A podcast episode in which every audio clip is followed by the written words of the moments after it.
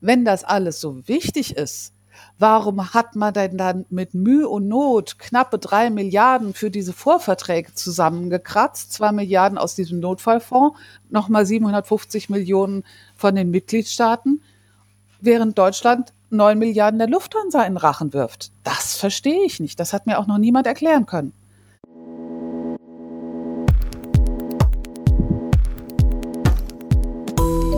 Dickes Brett der Podcast mit Erik Marquardt. Guten Tag, willkommen zu einer neuen Folge meines Podcasts. Heute geht es um ein Thema, das äh, von dem viele von euch vielleicht noch nicht gehört haben, ähm, aber äh, es ist Corona. ähm, ja, wir, wir reden heute über äh, Corona, übers Impfen, über die europäische Perspektive und äh, ich habe dazu einen spannenden Gast eingeladen, nämlich meine Kollegin Jutta Paulus. Hallo Jutta. Hallo Erik. Was machst du denn beruflich? Beruflich, ja, ich bin deine Fraktionskollegin. Wow, wer hätte das gedacht? Und ähm, arbeite hauptsächlich im Bereich Umwelt, Energie, Klima, Biodiversität, ähm, bin im Umweltausschuss Mitglied und stellvertretendes Mitglied sowohl im Ausschuss für Verkehr und Tourismus als auch im Ausschuss für Industrie, Forschung und Energie. Und jetzt auch noch neu in dem Special Committee, also dem, in dem Sonderausschuss Krebs weil ich bin, man glaubt es kaum, eigentlich von Beruf oder was ich mal studiert habe, ähm, Pharmazeutin, also approbierte Apothekerin. Genau. Und so bin ich natürlich auch zu diesem ganzen Corona-Thema gekommen, weil ähm, wen fragt man da? Na, die, du hast das doch studiert. Hättest du gedacht, dass du so nah an dem, was du studiert hast, im Europaparlament nochmal so viel arbeiten wirst? Nee, überhaupt nicht. Überhaupt nicht. Also ich habe auch die ganze Zeit, man kriegt ja zu Anfang, wenn man da so reinkommt ins Parlament, kriegt man ja von 27.000 Lobbyisten irgendwelche Mails, worum man sich bitte kümmern soll und 1000 Intergroups wollen einen einladen. Das sind so interfraktionelle Gruppen, die zu einem bestimmten Thema arbeiten. Und ich habe immer gesagt, ich arbeite nicht zu Gesundheit, ich arbeite zu Umwelt, Klima, Energie, das reicht mir gerade. Aber ja, manchmal kommt es anders und zweitens, als man denkt. Ne? Ja, total. Man muss vielleicht auch dazu sagen, dass es ja eigentlich so ist. Ich meine, man kann es nicht so pauschal sagen, weil natürlich äh, laufen Gesundheitsthemen auch im Europäischen Parlament mal auf. Aber das, was viele von Europa erwartet haben, nämlich, sagen wir mal, einfach Maßnahmen festzulegen und dann ne, gelten die in Europa etc., ist ja gar nicht so leicht, weil man eigentlich keine sagen wir mal, vollständige europäische Zuständigkeit im Gesundheitsbereich hat. Ja, also es gibt jetzt keinen ähm, ja, Gesundheitsausschuss, der jetzt irgendwie dann abstimmt und dann wird irgendwas nicht gelegt. Wie funktioniert das so im, äh, in Europa, im Europaparlament? Für was ist man zuständig, für was nicht? Also wofür wir zuständig sind, der Umweltausschuss ist auch für Gesundheit zuständig und für Lebensmittelsicherheit und für Katastrophenschutz und für alles, wo irgendwie sie gerade keinen besseren gefunden haben, habe ich mal so den Eindruck. Ähm, wofür wir tatsächlich zuständig sind, ist die Zulassung von Medikamenten. Das läuft zentral über die Europäische Arzneimittelbehörde. Das ist dieselbe Behörde, die jetzt auch die Impfstoffe zugelassen hat. Und das ist natürlich sowohl für die Mitgliedstaaten als auch für die Hersteller Hersteller einfacher, wenn man das einmal für die ganze Europäische Union zulässt und nicht bei jeder nationalen Behörde die immer gleichen Daten einreichen muss, weil selbstverständlich sind ja die klinischen Studien, werden die nicht für jeden Mitgliedstaat einzeln durchgeführt, sondern man führt die einmal durch. Das kostet ja auch ein bisschen was. Und insofern, das ist was, was wirklich zentral geregelt ist. Ähm, Lebensmittelsicherheit, was ja auch was mit Gesundheit zu tun hat, ne? also Schadstoffe, Rückstände von Pestiziden und so weiter. Auch das ist zentral geregelt geregelt, aber schon bei den Medizinprodukten eben nicht mehr. Ne? Also wenn jetzt beispielsweise irgendein künstliches Kniegelenk oder sowas auf den Markt gebracht wird, dann ist das keine gibt es in Europa keine Behörde, die da eine Freigabe erteilt, sondern das ist dann wieder eher von den Mitgliedstaaten abhängig und da ist auch aus meiner Sicht ein großes schwarzes Loch. Ja, auch bei Fragen, ähm, zum Beispiel ähm, die Frage, ob ein Staat seine Grenzen schließt oder nicht und äh, was jetzt genau die Maßnahmen sind, die man ähm, einleitet, ist eben ja ziemliches Stückwerk, kann man sagen, äh, Flickenteppich. Also da gibt's ähm, ja eigentlich keine richtigen Durchgriffsmöglichkeiten auf der europäischen Ebene. Ähm, da ist man, glaube ich, würde ich so sagen, einfach auf Goodwill der Mitgliedstaaten angewiesen und besonders in der Krisensituation, die wir erlebt haben, jetzt ähm, seit, sagen wir mal, ungefähr einem Jahr, ähm, hat sich auch an einigen Stellen gezeigt, äh, dass ja Mitgliedstaaten dann eben an sich selbst äh, vielleicht zuerst denken und dann an die europäische Idee und schauen, wie man da am besten gemeinsam durchkommt. Würdest du es auch so sehen? Ja, es wurde ja, das fand ich sehr witzig. Zu Anfang in Deutschland wurde gesagt, ja, in Europa brauchen wir einfach auch ein RKI, was das mal ordentlich macht und so. Und ich habe gedacht, ja Leute, wir haben in Europa sowas wie das RKI, nämlich das ECDC, ich finde den Namen so klasse, European Centrum, Center for Disease Prevention and Control. Aber ECDC hat halt lange nicht so viel ähm, Kapazitäten, also sprich Geld und Mitarbeiter wie das RKI und hat auch nur ein sehr eng begrenztes Mandat. Das heißt, eigentlich dürfen die nur Daten sammeln. Die dürfen noch nicht mal Ratschläge geben. Was ja. echt krass ist, weil die Mitgliedstaaten halt gesagt haben, Moment, Moment, das ist unsere Sache und ähm, Infektionsschutz ist ja in Deutschland sogar Ländersache. Ne? Das heißt, das ist total ähm, heterogen. Jeder, in jedem Staat ist es anders organisiert, jeder macht das anders. Ich glaube, der ganze Bereich Gesundheit ist deswegen auch so schwierig zu koordinieren, weil das sehr eng verknüpft ist mit den Sozialversicherungssystemen in den einzelnen Mitgliedstaaten. Und die sind ja auch total unterschiedlich. Deswegen ist es natürlich sehr schwierig zu sagen, ihr müsst das bei beispielsweise bei Vorsorgeuntersuchungen oder bei Impfungen oder oder so und so organisieren. Wenn es schon in jedem Mitgliedstaat unterschiedlich ist, kann man es schlecht zentral koordinieren. Aber man lernt ja aus seinen Fehlern. Also es ist jetzt tatsächlich ein ähm, eine European Health Union, also eine europäische Gesundheitsunion, ausgerufen worden seitens der Kommission, wo eben klar ist, wir müssen ECDC stärken, die brauchen mehr Geld, die brauchen mehr Mitarbeiter, die brauchen mehr Kompetenzen, die müssen auch Ratschläge geben dürfen. Die Europäische Arzneimittelbehörde muss eine stärkere Rolle in der Überwachung bekommen, auch wenn es um Lieferengpässe zum Beispiel geht, was ja auch Thema war zu Beginn der Pandemie, dass beispielsweise manche ähm, Medikamente, die man auf Intensivstationen dringend, dringend für die Behandlung braucht, gar nicht mehr über die Grenze kamen. Ganz krasse mhm. Situation. Und äh, was es neu geben soll, ist tatsächlich so, ähm, ich sage jetzt mal sowas wie die USA mit ihrem BADA haben. Die haben ja so eine Agentur, die für ähm, biomedizinische Recherche, auch eigene Studien durchführt, ähm, Situationsanalysen macht, also viel, viel mehr ähm, tatsächlich im Forschungsbereich, auch im Vorsorgebereich arbeitet, als jetzt auch unser RKI. Und das auf der europäischen Ebene aufzusetzen, finde ich natürlich super sinnvoll. Warum soll das jeder Mitgliedstaat für sich selber machen? Und Mitgliedstaat wie, sagen wir mal, Bulgarien hätte wahrscheinlich gar nicht die finanziellen Möglichkeiten. Ja, und was sich ja auch jetzt bei Themen, über die man vielleicht vor einem Jahr noch gar nicht nachgedacht hat, zeigt, also Sequenzierung von irgendwelchen ähm, Analysen, Tests oder wie man es dann genau auch immer bezeichnet, aber zu schauen, welche Mutation sich wo wie verbreitet und so, dass es da so große Unterschiede zwischen den Mitgliedstaaten gibt und manche völlig im Blindflug sind, andere das ganz gut machen, macht ja äh, auch einfach überhaupt keinen Sinn. Ähm, ich fand auch ein bisschen, also das, also als das Thema Pandemie aufkam, hatten, glaube ich, alle schon mal von der Pandemie gehört und äh, konnten sich irgendwie darunter vielleicht irgendwas vorstellen, vielleicht auch was Unterschiedliches.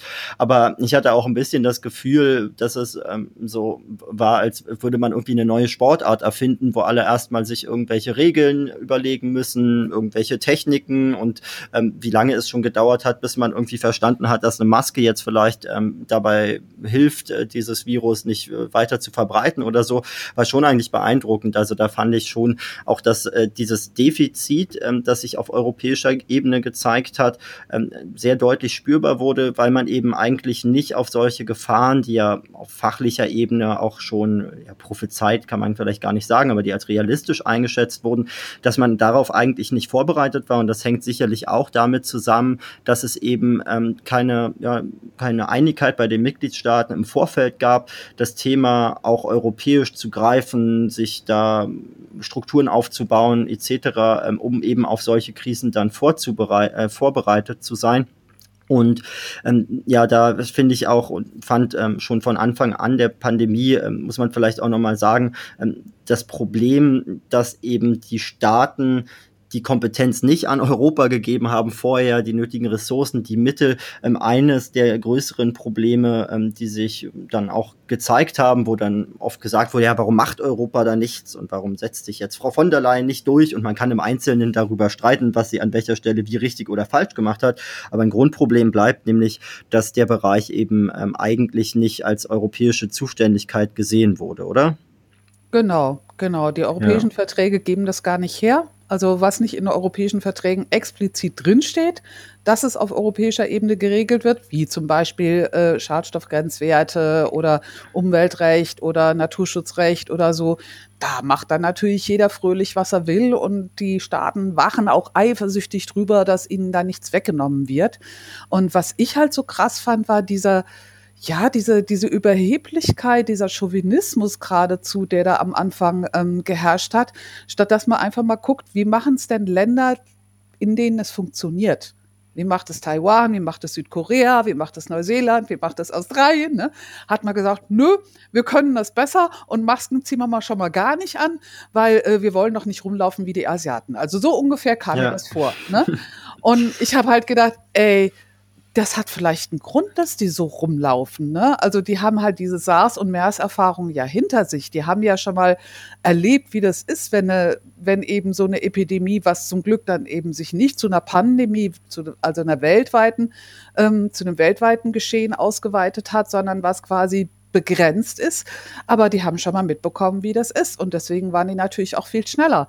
Also Taiwan hatte alles fertig in der Schublade liegen. Die sind noch im Dezember, also noch bevor die offizielle Meldung raus war, haben die über, ähm, über quasi Chatnachrichten, wo sich Mediziner und Virologen öfters untereinander, austauschen, aus China mitgekriegt, da ist irgendwas im Schwange und waren dann schon im Januar mit einem Team in Wuhan. Frag mich nicht, wie die das geschafft haben bei den Spannungen zwischen Taiwan und, und China. Und haben ab dem 15. Januar haben die im Prinzip sowas wie Kriegswirtschaft gefahren. Ne? Und Ende Februar waren die so weit, dass sie für jeden Mitbürger zehn Masken pro Tag produzieren konnten im eigenen Land. Ist doch krass, Ja. oder? Ja, total. Da wird ja dann manchmal, aber äh, kommt gleich mal zur aktuellen Lage, aber manchmal wird ja dann auch so getan wie, ähm, also ja, aber wir sind ja keine Diktatur wie China und wollt ihr, dass es wie in China ist und so? Und dabei gerät irgendwie völlig aus dem Blick, dass es ähm, ja nicht nur in China, äh, wo die Maßnahmen dann in der Tat sehr autoritär, sehr schnell durchgesetzt wurden und das ähm, in liberalen Demokratien nicht möglich ist und wahrscheinlich auch nicht möglich sein sollte, aber dass es eben ja auch viele Demokratien gab, die unterschiedliche Wege haben und diese Best Practice, ähm, der Austausch auch von Maßnahmen, die wirken, Maßnahmen, die nicht wirken, sicherlich auch einer oder der, der Mangel daran einer der Gründe ist, warum wir ja eigentlich uns ähm, gefühlt in Zentraleuropa so ein bisschen gewundert haben, dass nach dem letzten Sommer dann auch wieder ein Herbst kommt und ähm, eigentlich war relativ absehbar, ähm, dass man in diesem Winter noch eine schwere Zeit durchleben muss, aber ich fühlte mich trotzdem ein bisschen so, als, als wären davon alle, die politische Verantwortung tragen, halbwegs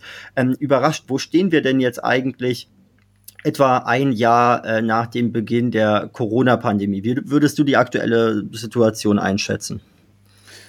Wenn ich ganz ehrlich sein soll. Düster. Wirklich düster. Wie du es richtig sagst, es war eigentlich vor dem Winter klar, dass wir ähm, nicht vor Ende des Winters alle Leute geimpft haben würden.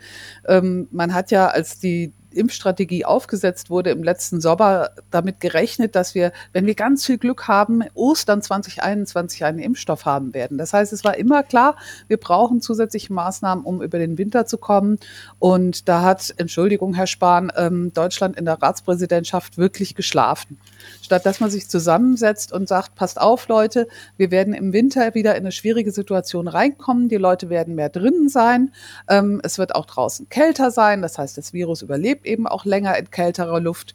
Und wir müssen damit rechnen, dass eben bis dahin sich eventuell schon Mutationen rausbilden, die entweder länger überleben können oder ansteckender sind oder tödlicher sind. Und alles das ist so gekommen. Und trotzdem hat man null vorbereitet, gar nichts.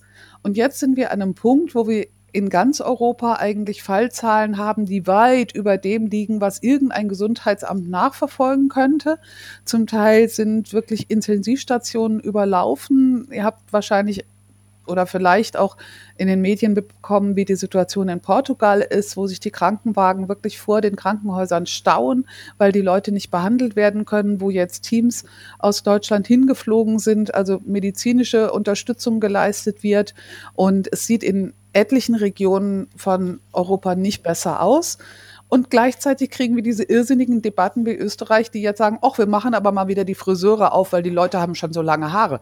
Ähm, kann ich nicht so wirklich nachvollziehen. Und gleichzeitig hören wir ja aus England, dass die inzwischen eine, eine Mixtur haben aus eben dieser ursprünglichen England festgestellten, sehr ansteckenden Variante und der südafrikanischen Variante, die eventuell vielleicht, so hundertprozentig weiß man es noch nicht, ähm, nicht so, gegen die der Impfstoff nicht so stark wirksam ist. Und das ist natürlich eine extrem gefährliche Mischung. Genau, also wir haben eigentlich ähm, Mutationen, ne? Also das ist jetzt, ich meine, ähm, man kann ja davon ausgehen, dass alle, die zuhören, inzwischen auch, sagen wir, ähm, äh, schon mehr über Viren wissen, als man das vielleicht, äh, also als ich zumindest wusste äh, vor einem Jahr oder so. Und, vielleicht auch, als du ähm, jemals ähm, wissen wolltest. Ja, ja, als ich jemals wissen wollte. Es ist schon interessant, ähm, wie man dann zwischendurch sich da immer irgendwie durch die Artikel liest und so und ähm, was man da alles über äh, ja, bestimmte Proteine oder so lernen kann. Also wir haben, glaube ich, genau, du, du sagst es richtig relativ düster, weil man eben nicht so richtig in die Zukunft schauen kann und es auch keinen sichtbaren Stoppknopf gibt, ähm, wo man sagen kann, ach, der Stoppknopf, der ähm, in drei Wochen ähm, kommt er aus dem Boden, dann drücken wir rauf und dann ist die Pandemie vorbei, sondern es zeigt sich, ähm, die Mutationen äh, bringen nochmal eine ganz andere Dynamik rein, wo ich auch nicht so richtig verstehe, warum man nicht schneller auf die Berichte oder die Gefahr von Mutation reagiert hat. Ich habe ein bisschen das Gefühl, dass wir immer noch ähm, ja keine dominante Nachricht von der Bundesregierung in Deutschland zum Beispiel hören, die sagt, also ähm, die Fallzahlen von 50, das war eine halbwegs theoretische Größe. Ähm, mit der neuen Mutation ist, äh, müssen wir in ganz andere Größenordnung, um erstens zu verhindern, dass sich weitere Mutationen bilden und zweitens, dass wir sofort wieder in einem exponentiellen Wachstum sind, das man nicht kontrollieren kann. Ne? Also wir haben ja in Irland zum Beispiel gesehen, wie man innerhalb von wenigen Wochen von einer ähm, Sieben-Tage-Inzidenz von ungefähr 50 auf 900 kommen kann, ähm, wenn man äh, mal falsch lockert. Und ähm, das ist, glaube ich, auch noch, ähm, was uns sicherlich Sorgen machen muss, diese Debatten um Öffnungen, wo man natürlich versucht, dann kurzfristig auch, damit die Bevölkerung bei der Stange bleibt und man auch ein bisschen Hoffnung versprüht und man nicht zu schlechte Stimmung macht, man irgendwie versucht, ähm, dann doch zu zeigen, Mensch, es geht ja voran und wir schaffen ja was. Ähm, auf der anderen Seite handelt man sich wahrscheinlich mit jeder Öffnung, die zu früh passiert, einfach noch äh, sehr lange Lockdowns, die dem folgen müssen, ein, bis man das Virus wieder unter Kontrolle hat. Und ja auch, je höher eigentlich die Infektionszahlen sind, ähm, desto größer ist ja auch die Gefahr, dass neue Mutationen entstehen, oder? Also so wie ich das verstanden habe, muss man die Fallzahlen ja auch nicht nur drücken, um irgendwas nachvollziehen zu können und die Infektionszahlen zu drücken, sondern eben auch, um ähm, das Labor für das Virus, in dem es lernen kann, sich gegen unsere Maßnahmen zu wehren, möglichst klein zu halten, oder? So. Ganz genau, ganz genau. Du bringst ja. es wunderbar auf den Punkt. Und ähm, wir werden auch uns aus dieser Situation nicht rausimpfen können. Deswegen verstehe ich eigentlich nicht wirklich, warum sich die Debatte so auf das Impfen fokussiert, weil selbst wenn wir jetzt 500.000 Leute pro Tag impfen könnten, ne, was ja super ja. wäre, können wir ja im Moment überhaupt nicht. Ne? Aber jetzt nehmen wir mal an, wir könnten 500.000 Leute pro Tag impfen. Mit den ansteckenderen Varianten brauchen wir eine durch Impfung von ungefähr 80 Prozent der Leute. So, wenn du jetzt nur mal für Deutschland rechnest, ne, 80 Prozent von 80 Millionen sind ungefähr 64 Millionen, 500.000 pro Tag, das heißt 128 Tage, dann hast du alle einmal geimpft, 256 Tage hast du alle zweimal geimpft, das ist grob ein halbes Jahr. Hallo? Wollt ihr ein halbes Jahr irgendwie diesen Pseudo-Lockdown durchhalten, damit bis wir dann alle geimpft haben. Das geht nicht. Und vor dem Hintergrund haben sich ja schon vor Weihnachten so eine ganze Riege von Wissenschaftlern und eben nicht nur Virologie, Epidemiologie, sondern auch Wirtschaftswissenschaftler, Psychologinnen und Psychologen, alle, die irgendwie sich mit dieser Situation auch nicht abfinden wollen, zusammengetan und gesagt, warum schafft ihr es eigentlich nicht, euch in Europa zu koordinieren und einmal so richtig hart auf die Bremse zu treten? Das kann auch dauern, das ist klar. Also man kann nicht sagen, hey, wir machen das zwei Wochen und dann ist alles gut. Das wird nicht funktionieren. Aber je härter wir auf die Bremse treten, desto schneller geht's. Und wenn wir das europaweit machen, dann können wir sagen, wir sind jetzt, natürlich sind wir keine Insel wie äh, Neuseeland oder so, aber vom, von der Epidemiologie her ist der Schengen-Raum eine Insel. Weil an den Grenzen des Schengen-Raums wird ja kontrolliert. Das weißt du besser als ich, Erik, ne? Und an, das heißt, wir könnten da genau an den Grenzen auch sagen, hier kommt niemand rein, der nicht getestet ist und die Leute müssen in Quarantäne und bababa, so wie es halt eben Australien, Neuseeland und so weiter auch machen, wenn wir bei uns erstmal die Fallzahlen unten haben. Aber dazu müssen wir sie runterkriegen und das geht nur zusammen. Ja, und äh, sicherlich auch ähm, in der Form zusammen, dass man sich mal zusammen überlegt, was sind eigentlich wirksame Maßnahmen und äh, welche sind weniger wirksam. Ich ähm, habe äh, das auch so ein bisschen wahrgenommen als hätte man etwas Zeit verschlafen, sich mal genau anzuschauen, wo finden denn eigentlich Übertragungen statt, äh, wo finden sie vielleicht weniger statt. Und ich glaube auch, dass man gar nicht jetzt das im Einzelfall ganz genau nachvollziehen kann. Man wird da sicherlich immer eine Zahl von Infektionen haben, wo man nicht genau weiß, wo kamen die eigentlich her. Aber dass man zum Beispiel einfach ähm, sich hinstellt, Ende Oktober, glaube ich, war das, und sagt, also in öffentlichen Verkehrsmitteln finden ähm, einfach keine Infektionen statt oder so. Ähm, genau. Das ähm, ist, ja einfach so eine These gewesen, wo sich vielleicht auch der ein oder andere Kinobesitzer gewundert hat ähm, oder so, wenn man ihm dann erzählt, also du machst jetzt zu, aber die öffentlichen Verkehrsmittel sind ähm, offen und dann fragt der Kinobesitzer, aber warum? Ich habe doch auch ein Hygienekonzept und dann sagt man ihm ja, aber also ja, wir wissen ja nicht so genau, wo kommen die Infektionen her, ähm, aber aus öffentlichen Verkehrsmitteln kommen sie nicht und ich fand das damals schon so ein bisschen ähm, inkonsequent, was gar nicht heißen soll, dass ich mich jetzt irgendwie für die Öffnung von Kinos oder so ähm, ausspreche. Ich bin da, glaube ich, sehr auf deiner Seite, dass man sagen äh, muss, also lieber einmal radikal alles runterfahren. Ähm, aber dass man mit dieser Pseudo-Strategie, man versucht, ähm, irgendeine virtuelle Grenze zu erreichen, erreicht die aber über Monate nicht und ähm, guckt, dass eben noch ein bisschen die Volkswirtschaft am Laufen gehalten wird, obwohl viele Bereiche sehr darunter leiden, was momentan passiert, ähm, dass das eigentlich keine Strategie ist. Ich fand auch ganz spannend, ähm, du hast ein Papier geschrieben, was wir in der Fraktion gerade besprechen, ähm, also auch sozusagen keine Erfindung, die du gemacht hast, sondern ist schon länger bekannt, aber dass man, wenn man eine, einen R-Wert von 0,9 hat, ähm, innerhalb von einem Monat ungefähr eine Halbierung der Fallzahl bekommt. Wenn man einen R-Wert von 0,7 hat, also radikal alles runterfährt, dann äh, kann man innerhalb von einer Woche die Fallzahlen halbieren. Also das zeigt auch so ein bisschen, wenn man jetzt wirklich schnell ähm, versuchen würde, mal radikal die Kontakte zu reduzieren und auch den Leuten die Möglichkeit geben würde, ihre Kontakte zu reduzieren, indem man eben auch wirklich ähm, etwas radikaler durchgreift, dann könnte man wahrscheinlich in deutlich kürzerer Zeit zu einer Ebene kommen, bei der man dann mit ordentlichen Maßnahmen, die man ja kennt, FFP2-Maske, Abstand, ähm, Luftreinigung etc., ähm, dass man dann wieder moderat öffnen kann, ohne sofort wieder im exponentiellen Wachstum und ähm, vor dem nächsten Lockdown zu stehen. Ähm, ich ich verstehe nicht so richtig. Verstehst du denn, warum, warum das so schwer ist, das durchzusetzen? Ich glaube, es hat mehrere Gründe. Zum einen ist so diese irrige Annahme, wir können das den Leuten nicht zumuten, aber dafür muten wir ihnen was anderes monatelang zu. Ne? Das ist das eine, dass man nicht wirklich traut, sich auch, ja, das einfach mal offen zu sagen, dass es ohne das nicht funktionieren wird, dass es ohne, ohne so einen Schritt ein monatelanges Hangeln sein wird. Also wir erleben ja jetzt schon, dass der eine oder die andere Politiker eben schon wieder nach, nach Öffnungen ruft und sagt, aber es muss ja, wir brauchen ja eine Perspektive und wir müssen doch genau wissen, wann es wieder losgeht. Und statt einfach mal zu sagen, passt mal auf, die Wissenschaft sagt uns, wir müssen nach den Fallzahlen gehen.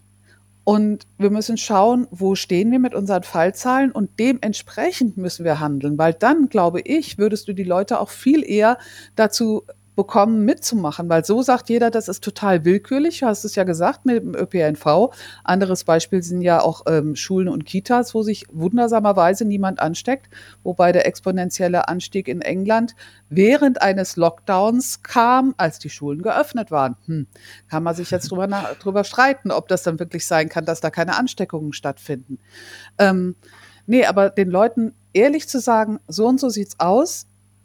Es liegt auch an euch, ob wir das schaffen. Und wir schaffen es auch nur zusammen. Das war ja das, das, äh, der Zauber, sage ich jetzt mal, von Jacinda Ardern, das ist die ähm, Premierministerin für Neuseeland, die, als sie ihr Land in diesen extrem harten Lockdown gefahren hat, wo wirklich gar nichts ging, also wirklich nur Essen und Gesundheitsversorgung und Trinkwasserversorgung und so und sonst war alles zu, jede Industrie, alles.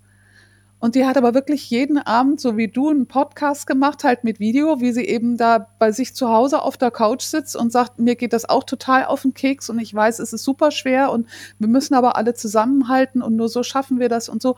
Und so haben die das auch geschafft. Und sie haben natürlich auch die Leute unterstützt.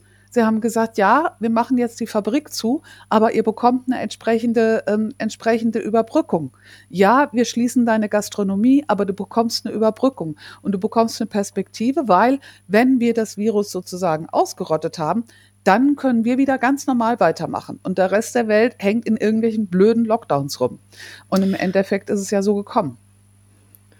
Ja, ja, ich genau finde, das kann man vielleicht erstmal festhalten. Die Maßnahmen, die wir momentan ergreifen und ergriffen haben, werden nicht dazu führen, dass wir in zwei Wochen mit einmal wieder, äh, sagen wir mal, halbwegs äh, normale Gesellschaft vorfinden, in der ähm, die Leute normal einkaufen gehen, etc. Das ist leider einfach, ähm, und da mögen manche sagen, das macht schlechte Stimmung, wenn ich mich jetzt darauf einstellen muss, dass wir vielleicht auch noch bis zum Winter ähm, äh, noch warten müssen, bis wieder sich irgendwas ähm, verbessert. Aber ich glaube zur genau realistischen Einschätzung gehört erstmal. Es gibt einige Staaten, die haben das ganz gut hinbekommen. Ähm, die, die das gut hinbekommen haben, eigentlich nur mit wirklich radikalen Maßnahmen und sobald ähm, wieder bestimmte Grenzen, teilweise auch wenn nur ein Fall auftaucht in bestimmten Gebieten, ähm, dann sofort wieder die harten Maßnahmen durchgreifen. Das scheint eine Strategie zu sein, die ganz gut funktioniert. Alle anderen Strategien ähm, haben bislang eigentlich äh, nicht dazu geführt, dass man die Fallzahlen, die intensivmedizinische Behandlung oder sowas ähm, irgendwie runterkriegt. Die, ähm, also das scheint wirklich äh, the way to go zu sein, wenn man sich einfach global anschaut. Und dann müssen wir uns ja auch klar machen, dass wir eben, wenn wir über eine Perspektive reden, ne, nur meint es ja jetzt auch nicht, man braucht sozusagen keine Perspektive, aber manche sagen dann so, ja, und man muss ja auch wieder mal ein bisschen Hoffnung machen auf die Schulöffnung, indem man da irgendein Datum festlegt oder so. Ne, also eine Perspektive zu finden ist sicherlich auch wichtig. Und was sich so ein bisschen zeigt, ist, dass wir eigentlich mit irgendwelchen Maßnahmen momentan nicht so richtig auf irgendeine Zielgerade hinsteuern, wo man dann auch klar sagen kann, okay, wenn wir diese Grenze erreicht haben, dann äh, bereiten wir uns mit diesen Maßnahmen darauf vor, dass wir dann wieder öffnen können. Und zum ähm, ja, Treffen wird sicherlich gehören, ähm, dass wir Masken tragen, dass wir Abstand halten etc. Das sind ja auch die Voraussetzungen, die erstmal geschaffen werden müssen, wahrscheinlich, bis man Schulen wieder öffnen kann. Ähm, und da fehlt mir tatsächlich auch so ein bisschen ähm, der Fahrplan. Wie kommt man da eigentlich weiter? Lass uns noch mal ganz kurz zum Impfen gehen. Ähm, es gab viel Kritik an der Europäischen Union. Manche haben gesagt, Brüssel ist schuld, andere haben gesagt, die Bundesregierung ist schuld, es gibt zu wenig Impfstoff und so weiter. Ähm, ist denn momentan jemand schuld? Wie ist denn beim Impfstoff eigentlich die Gesamtlage? Auch Schuld, äh, Schuld kann man immer irgendwo abladen. Das, das funktioniert ganz wunderbar. Ähm, ich fand es sehr überraschend, um es mal vorsichtig auszudrücken, dass gerade auch die deutsche Bundesregierung ähm, sich nicht getraut hat zu sagen, wie es war. Weil de facto ist, ähm, gab es ja anfangs diese Allianz aus Deutschland, Frankreich, Niederlande, Italien, die gesagt haben, wir bilden jetzt eine Impfallianz und diese Impfallianz besorgt zusammen Impfstoff oder versucht zusammen Impfstoff zu bestellen bei der Pharmaindustrie, beziehungsweise schaut mal, was ist denn schon in Arbeit und so weiter. Dann kam die Kommission, hat gesagt, Moment, Moment, Moment die Erfahrung hatten wir schon mal. Ne? Wir hatten ja, als die Schweinegrippe im Anflug war und noch niemand so wirklich wusste, wie gefährlich wird die, ähm, hatten wir ja schon mal die Situation, dass Impfstoff eingekauft wurde. Und da hat damals der Hersteller fröhlich die EU-Mitgliedsländer gegeneinander ausgespielt. Ne, hat gesagt, ja, wie, ihr wollt auch was? Ja, aber Frankreich wollte auch schon was. Ach, und Bulgarien, ihr wollt auch was? Ja, wir haben jetzt schon so viel versprochen, da müsst ihr noch eine Schippe drauflegen. Und da hat die Kommission gesagt, das wollen wir diesmal auf keinen Fall, lasst uns das alle zusammen machen. Ist ja erstmal eine gute Idee. So. Und dann hat die Kommission, weil zwar alle Mitgliedstaaten gesagt haben, jo, können wir ja machen, aber Geld müssen wir mal gucken, ob wir dafür was finden, hat die Kommission gesagt, okay, wir haben ja diesen Emergency Fund, also diesen Notfallfonds. Wir nehmen jetzt einfach mal zwei Milliarden da raus, damit wir überhaupt mal anfangen können. Und reden mit den Herstellern, mit denen auch diese Vierergruppe schon geredet hatte. Und natürlich reden wir mit denen nicht alleine, sondern das Verhandlungsteam besteht aus einer praktisch der Staatssekretärin vom Europäischen Gesundheitsministerium, um es mal so zu übersetzen, und Mitgliedern aus diesen vier Mitgliedstaaten, Klammer auf, ihr erinnert euch, Deutschland war dabei, Klammer zu, und noch zwei weiteren Mitgliedstaaten. Und dieses Verhandlungsteam schließt mit den Herstellern Vorabverträge. Bedeutet aber, dieses Geld, diese zwei Milliarden, das ist natürlich ein Witz. Also dafür kannst du nicht genügend Impfstoff für alle kaufen. Das reicht gerade für diese Vorabverträge, weil die Hersteller haben dann Abschlagszahlungen bekommen, weil die natürlich gesagt haben, normalerweise würden wir quasi in der Entwicklung von einem Impfstoff schön der Reihe nach vorgehen. Sprich, wir schließen erstmal die Basis Stufe 1 Toxizitätsstudien ab und werten die in Ruhe aus und dann machen wir weiter. Und jetzt, weil es ja so eilig war, haben sie im Prinzip alles gleichzeitig gemacht. Also haben Schritt 2 schon angefangen, bevor Schritt 1 fertig war. Und haben gesagt, das ist ein finanzielles Risiko, weil wenn was bei Schritt 1 rauskommt, was dann zeigt, das ist kein sicherer Impfstoff, dann haben wir ja Schritt 2 quasi umsonst angefangen. Wir wollen, dass ihr dieses Risiko absichert. Kann man machen, finde ich grundsätzlich auch okay. So, dann stellt sich aber die Frage, wenn das alles so wichtig ist, warum hat man denn dann mit Mühe und Not knappe drei Milliarden für diese Vorverträge zusammengekratzt, zwei Milliarden aus diesem Notfallfonds, nochmal 750 Millionen von den Mitgliedstaaten, während Deutschland neun Milliarden der Lufthansa in Rachen wirft? Das verstehe ich nicht. Das hat mir auch noch niemand erklären können. Weil da hätte ja Deutschland, wenn, wenn das für Deutschland so wahnsinnig wichtig ist, dass wir alle rechtzeitig impfen und so weiter, warum sagt man denn dann nicht, bevor wir jetzt so irre viel Geld für die Lockdown, in den Lockdowns verlieren, ne, weil wir ja entsprechend auch Leute unterstützen müssen und so weiter. Wir legen jetzt einfach mal 20 Milliarden oder wie viel auch immer auf den Tisch des Hauses und sagen, wir bestellen jetzt erstmal für alle Impfstoff. Wie wir das nachher verrechnen, können wir immer noch klären. Da haben wir ganz viele Jahre Zeit für. Aber jetzt muss es schnell gehen. Hat man aber nicht gemacht. Ja, ja, wo auch, ne, also es gab ja so einen parteipolitischen Streit. Äh, die SPD hat sich sehr wir, koordiniert äh, auf ähm, Jens Spahn und die CDU ähm, gestürzt und da ja auch äh, jetzt ist ja nicht schwarz-weiß und die SPD ist böse und die CDU gut oder was auch immer, ne? Da, darum geht es nicht. Aber es ist ja nun auch so, dass äh, auch der deutsche Finanzminister jetzt nicht ähm, die Milliarden auf den Tisch gepackt hat, äh, der bekanntlich von der SPD stammt, ähm, um da irgendwie die Produktionskapazitäten sofort ähm, ja einfach einen Check zu geben und zu sagen, ja, kommt, macht was ihr könnt und so weiter.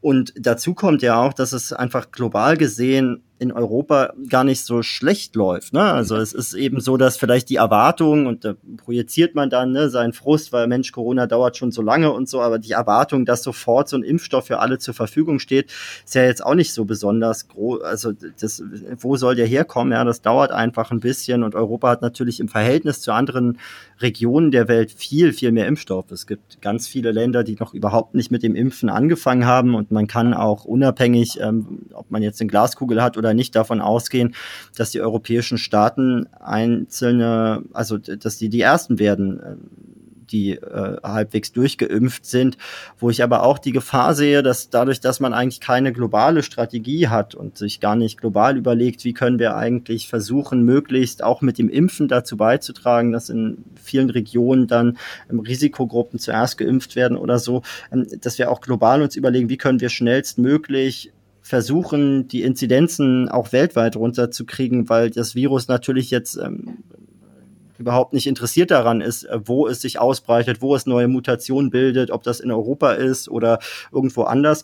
Und eigentlich muss man, glaube ich, auch sagen, dass wenn man wirklich das Virus bekämpfen will und eventuell aufkommende Mutationen, die scheinen ja eben auch maßgeblichen Einfluss nochmal auf das äh, Infektionsgeschehen haben zu können und auch auf die Wirksamkeit des Impfstoffes, da muss man das eigentlich ja sogar global angehen. Ich habe aber momentan leider das Gefühl, dass sich zwischen der europäischen und der nationalen Ebene äh, da die Diskussion abspielt, dass global gar nicht so viel Druck ähm, ja, entsteht und ähm, kann nur hoffen, dass man ja bei der weltweiten Verteilung des Impfstoffs ähm, auch nochmal dann darüber nachdenkt, wie kann man eigentlich Produktionskapazitäten in anderen Ländern besser nutzen, wie kann man vielleicht Produktionskapazitäten auch ausbauen. Es ist ja so, und da schließt sich auch meine nächste Frage an, dass man schon davon ausgehen kann, dass die Idee, dass man jetzt einmal gegen Corona geimpft ist, ähm, ja, vielleicht falsch ist, sondern man wird sich wahrscheinlich dann regelmäßig mit neuen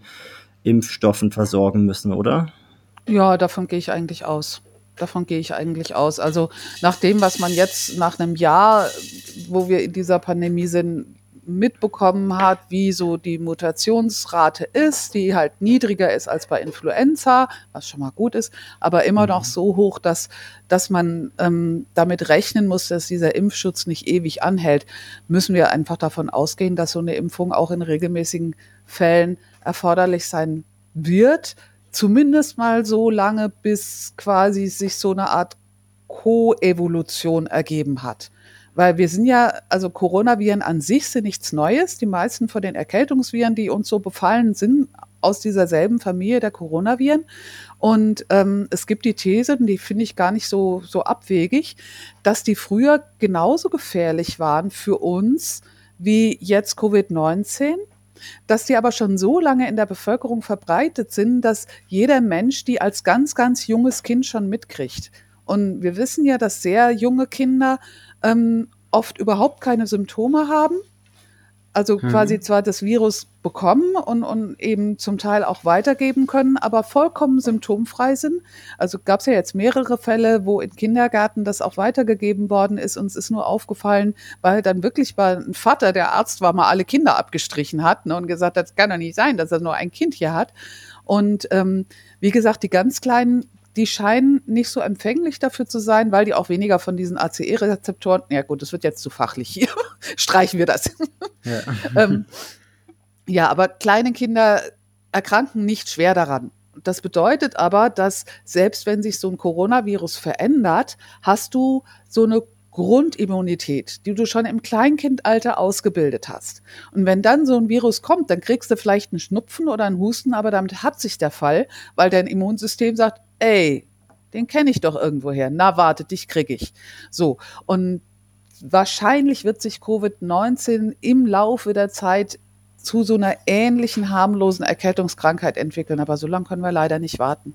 Und was du gesagt hast, natürlich zum globalen Süden, ich finde das irre. Also wir streiten uns hier drum, welches europäische Mitgliedsland wie schnell, wie viel tausend Menschen impft. Und ich glaube, in ganz Afrika sind jetzt 20.000 geimpft oder so. Also es, ist, es steht in überhaupt keinem sinnvollen Verhältnis. Und ehrlicherweise bin ich froh, dass wir nicht nur diese High-End mRNA-Impfstoffe haben, die super gut funktionieren und so weiter, die aber halt im globalen Süden kein Mensch herstellen kann und die auch kein Mensch dort transportieren kann bei minus 70 Grad, sondern dass es auch die guten alten Vektorimpfstoffe gibt, wo es auf der ganzen Welt Fabriken gibt. Und da würde ich mir tatsächlich wünschen, dass die Mitgliedstaaten, sprich Deutschland, Frankreich, Italien, wie sie alle heißen, bei der WHO dafür stark machen, zu sagen, da machen wir jetzt einen globalen Patentpool und dann kann das überall produziert werden. Was heißt dann Patentpool? Also, das kannst du nochmal erklären. Ja, ähm, es gibt es gibt so ein Abkommen über den Schutz geistigen Eigentums und da drin gibt es aber eine Ausnahmeklausel. Und diese Ausnahmeklausel sagt, bei schwerwiegenden Gesundheitskrisen kann ein Land sagen, ja, schön, liebe Pharmafirma, dass du das Patent auf das und das Medikament hast, aber bei uns sterben irgendwie täglich tausende Menschen und die können sich nicht diese Behandlung für 20.000 Euro leisten. Wir stellen das jetzt für unsere Leute her, also nicht zum Handel auf dem Weltmarkt, sondern für unsere Leute und bringen das quasi zum Selbstkostenpreis auf den Markt. Und das mhm. könnte aber auch die WHO als Ausnahme erklären, wenn sich genügend Mitgliedstaaten dafür einsetzen, weil dann könnte beispielsweise ein Land wie, sagen wir mal, Kenia, ähm, was durchaus in der Lage ist, Impfstoff zu produzieren, aber nicht in der Lage ist, eine Impfdosis für 15 Euro zu kaufen, könnte sagen, wunderbar, wir nehmen diese, wir wissen ja jetzt, wie dieser Impfstoff auszusehen hat, ist ja bekannt aus den Zulassungsunterlagen wir stellen den her und impfen unsere eigene Bevölkerung damit. Und dann könnte auch die WHO ihre Impfprogramme für Afrika, die sie ja sowieso macht, ne, mit Masern und TB und tralala, ne? Also es gibt ja wirklich genügend äh, Impfkampagnen, die von der WHO gelauncht werden. Ähm, könnte das auch mit einer Covid-19-Impfkampagne verbinden. Natürlich müsste man auch das geht nicht von heute auf morgen. Man müsste natürlich diese Impfstoffproduktion dann auch aufbauen. Also es geht nicht zu sagen, hey, hier ist das Patent und morgen ist der Impfstoff fertig. Ja, und ähm, aber besonders, weil sich ja zeigt, dass wir nicht in den nächsten Wochen mit der Aufgabe fertig sein wollen, verstehe ich auch diese, ja, ich würde es fast Ausflüchte nennen, ähm, von einigen nicht, die sagen, also wir können ja nicht einfach die Patente dort freigeben oder lizenzieren oder was auch immer. Ähm, das sei ja auch viel zu kompliziert und es dauere ja auch einige Zeit, bis dann die Impfkapazitäten aufgebaut sind. Aber ähm, es scheint ja so zu sein, dass es nun eben auch noch längerfristig notwendig ist, die äh, auf der Grundlage, die jetzt äh, momentan Stand der Forschung ist, dann eben Impfstoffe zu produzieren. Und ich glaube, dass man sich ja auch überlegen muss, wie schafft man es denn, dass nicht da geopolitische Fragen mit einmal ähm, dominieren, wer sich wo wie mit Impfstoff einkauft. Denn es ist ja nun auch so, dass es in Russland einen Impfstoff gibt, der, würde ich schon sagen, äh, lange in dem Sinne unterschätzt wird. Ja, das ist auch ein Vektor Vektorimpfstoff, ne? Und äh, da zeigt sich jetzt, dass der doch eigentlich eine recht hohe Wirksamkeit hat. Ähm, hatte dich das überrascht oder wie war deine Einstellung zum russischen Impfstoff? Also ich war da anfangs schon extrem vorsichtig, muss ich sagen, weil halt ähm, praktisch gar keine Daten darüber rausgegeben wurden und weil man einfach auch auf die Phase 3 verzichtet hat. Sprich, man hat die Wirksamkeitsstudie gar nicht gemacht, sondern hat einfach mal angefangen zu impfen. Hat gesagt, ja, wird schon klappen fand ich tendenziell mutig, um es mal vorsichtig zu sagen. Und ähm, war auch skeptisch, ob der, ob der wirklich so gut ist. Aber jetzt, wo eben die Veröffentlichung in The Lancet, das ist eine sehr renommierte medizinische Fachzeitschrift, da ist und ähm, die Daten sehen gut aus. Also ich so tief drin stecke ich da nicht, dass ich jetzt wirklich da jedes Detail ja ähm, beurteilen könnte. Aber wenn The Lancet veröffentlicht, dann gehe ich eigentlich davon aus, dass das alles ähm, ja, also dass, dass das jetzt nicht der, der komplette, die, komplett, komplett äh, an Hahn herbeigezogen ist. Ne? Und ja. Ähm, ja, und Russland äh, agiert da aus meiner, aus meiner Sicht geopolitisch sehr klug. Ja, während wir irgendwie jeden Impfstoff, jede einzelne Dosis eifersüchtig für uns behalten, exportiert Russland fröhlich in andere Länder, obwohl in Russland auch noch nicht alle Menschen geimpft sind, obwohl da auch noch viele auf der Intensiv liegen und, und sterben. Und China macht dasselbe. China hat auch noch nicht alle seine, ähm, seine gesamte Bevölkerung geimpft und trotzdem exportiert China im Prinzip zum Selbstkostenpreis in afrikanische Länder. Und das werden sich die Menschen dort sehr gut merken, wer sie versorgt und wer nicht. Wir haben ja jetzt so ein bisschen über das Impfen gesprochen, dass das noch eine Zeit lang dauern wird, dass es vielleicht eigentlich auch absehbar war, dass das eine Zeit lang ähm, dauert, dass es jetzt also quasi vielleicht an der einen oder anderen Stelle Möglichkeiten gegeben hätte, das etwas zu beschleunigen, besser zu machen, aber dass das Grundproblem, dass es zu wenig Impfstoff für alle gibt, eigentlich absehbar war und sich daran auch nicht allzu viel ändern lässt. Wir werden wahrscheinlich, wenn ich es richtig sehe, Ende des zweiten Quartals eine relevante Anzahl an Impfdosen haben, aber das wird auch Ende des zweiten Quartals wohl noch nicht dazu führen, dass es ähm, durch das Impfen eine Herdenimmunität gibt. Und ich glaube, wenn wir Glück haben, dann können wir quasi vor der nächsten Welle im Oktober, November also quasi im Herbst oder Winter 2021 vielleicht, also mit der Impfung dann spürbar etwas ändern, oder? Ja, ja, also davon gehe ich auf jeden Fall aus. Aber ähm, diejenigen, die sagen, wir werden lernen müssen, mit dem Virus zu leben, die haben natürlich recht. Das haben wir ja vorhin schon gesagt mit den, mit den Mutationen. Aber ich würde mir tatsächlich wünschen, dass wir den Weg gehen, bei dem nicht so viele Menschen sterben, denn bis diese Impfung wirkt, werden wir sehr, sehr schwere Zeiten durchleben. Das sehen wir ja auch in Israel. Israel hat die höchste Impfrate der Welt, glaube ich. Und trotzdem laufen denen die Intensivstationen über, weil sie eben auch schon die ansteckenderen Varianten im Land haben und eben viele Menschen, die sich aus religiösen Gründen nicht an diese Abstands- und ähm, Hygieneregeln halten wollen. Und ich glaube, wir wären sehr gut beraten, wenn wir uns auch nicht darauf verlassen würden, dass wir immer und gegen alle Pandemien so schnell einen Impfstoff entwickeln können. Ja, also ähm, das hat jetzt diesmal sehr gut geklappt, aber das ist nicht gesagt, dass es immer so gut klappt. Und es ist auch nicht gesagt, dass ähm, die nächste Pandemie wieder mit einem, ich sage es jetzt mal etwas zynisch, relativ harmlosen Virus ähm, von einem relativ harmlosen Virus ausgelöst wird. Ne? Ja.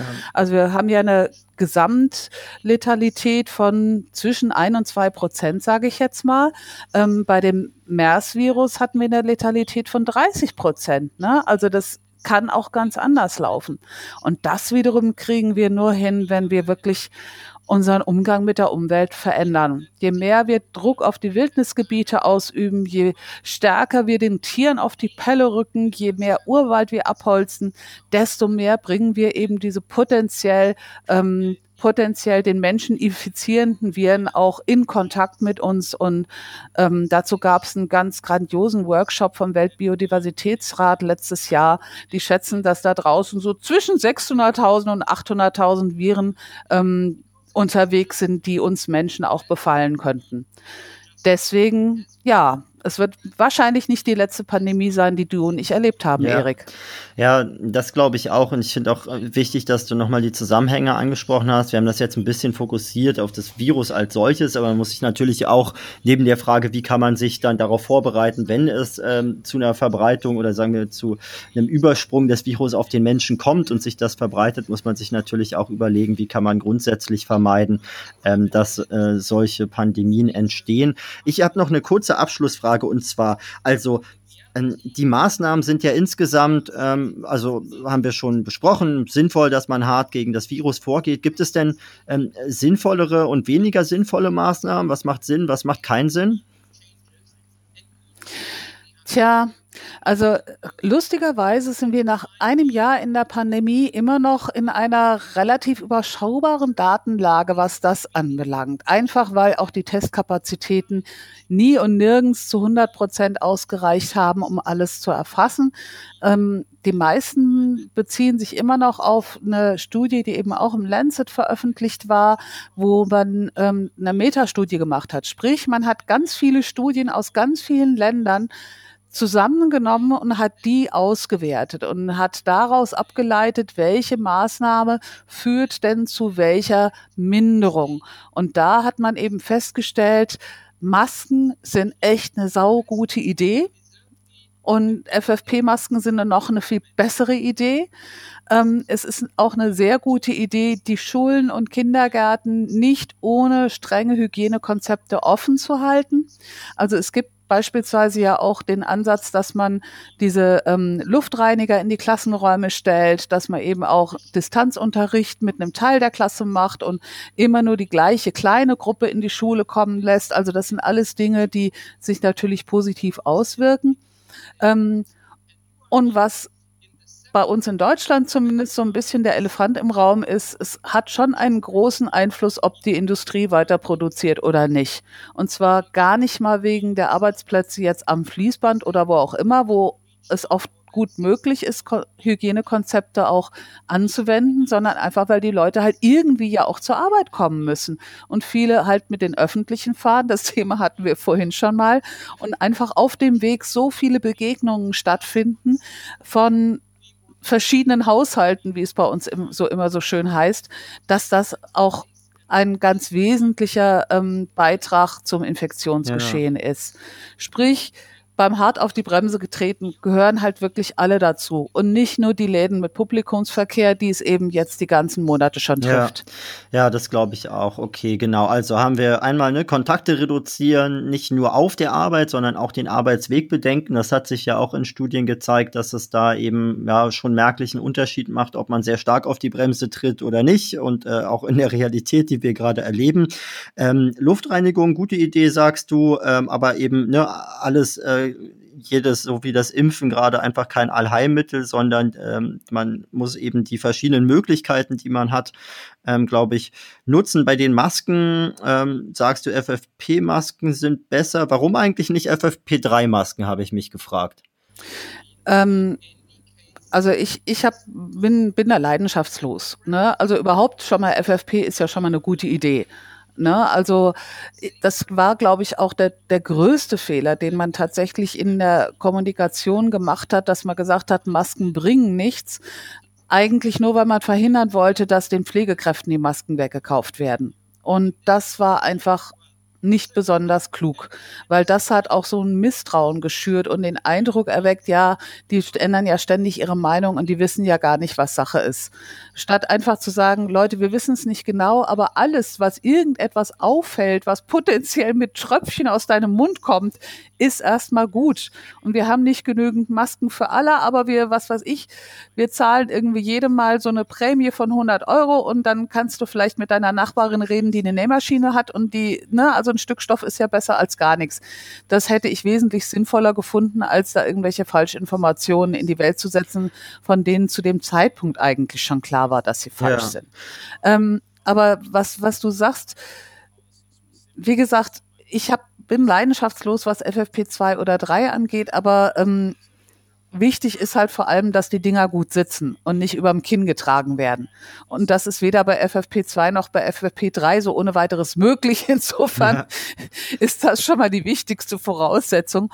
Und ansonsten gilt halt dieses Schweizer Käsemodell. Ne? Also keine dieser Maßnahmen wirkt zu 100 Prozent. Aber wenn du mit einer FFP2 schon mal 90 Prozent abhältst, ne?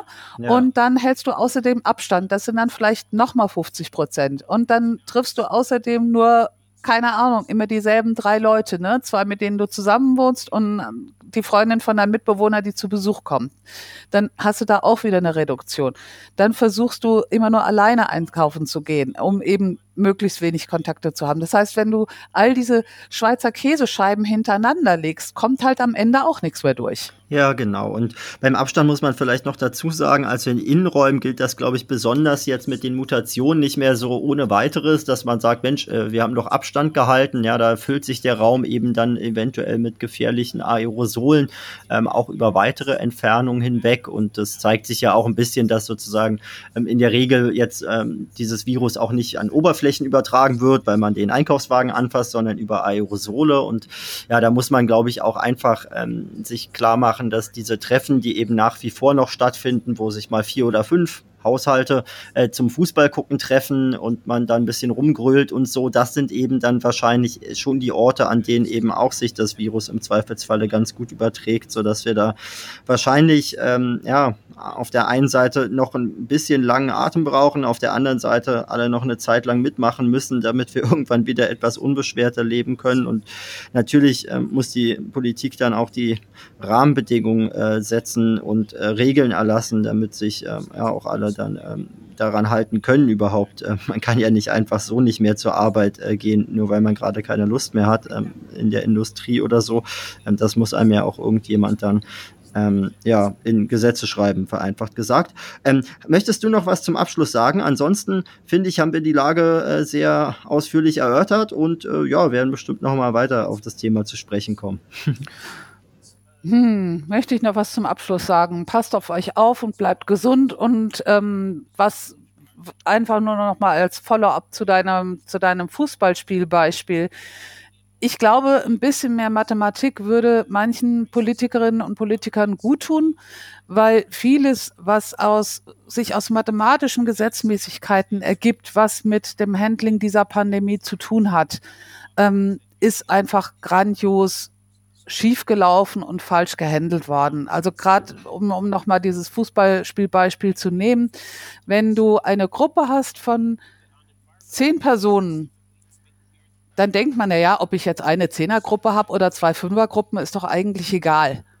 Wenn du eine Gruppe von zehn Personen in zwei Gruppen auf fünf Personen teilst, die sich nur sehen, ne? also nicht die zehn Leute treffen sich, sondern immer nur dieselben fünf, denkt man, naja gut, dann haben die vielleicht das halbe Risiko. Nein, die Kontakte tatsächlich sinken auf ein Viertel. Das heißt überproportional stark. Und deswegen ist es auch so ungeheuer wirksam, diese Großveranstaltungen einzuschränken. Hm. Aber das hat man ganz lange nicht verstanden. Und ich kann einfach nicht nachvollziehen, wie heute noch ähm, Bildungsministerinnen und Bildungsminister sich ins Fernsehen stellen und sagen, wir müssen so bald wie möglich zum normalen Präsenzunterricht zurückkehren, wo dann 30 Kinder oder Jugendliche in einem ungelüfteten Innenraum setzen, sitzen in der Schule, in der man oft die Fenster nicht mehr öffnen kann. Das ist mir ein Rätsel. Und mit diesem mit diesem verzweifelten Schrei des Unverständnisses danke ich dir sehr herzlich für die Einladung und hat großen Spaß gemacht und an alle bleibt gesund. Hände waschen schadet auch nie und denkt drüber nach, ähm, wie ihr vielleicht auch bei in eurem Unfall dafür werben könnt, dass wir der Wildnis nicht so viel Druck machen. Ich weiß, das ist super schwierig, weil eben nicht auf eurem Lebensmittel draufsteht, ähm, stammt von entwaldeten Flächen. Aber ähm, es wäre einfach die beste Vorsorge, die wir treffen können für die nächste Pandemie.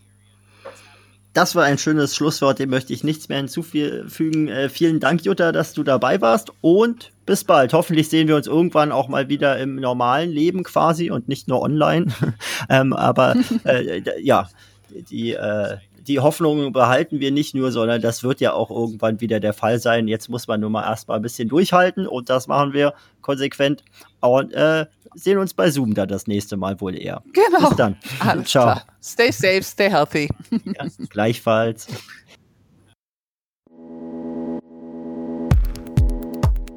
Das war Dickes Brett, der Podcast mit Erik Marquardt.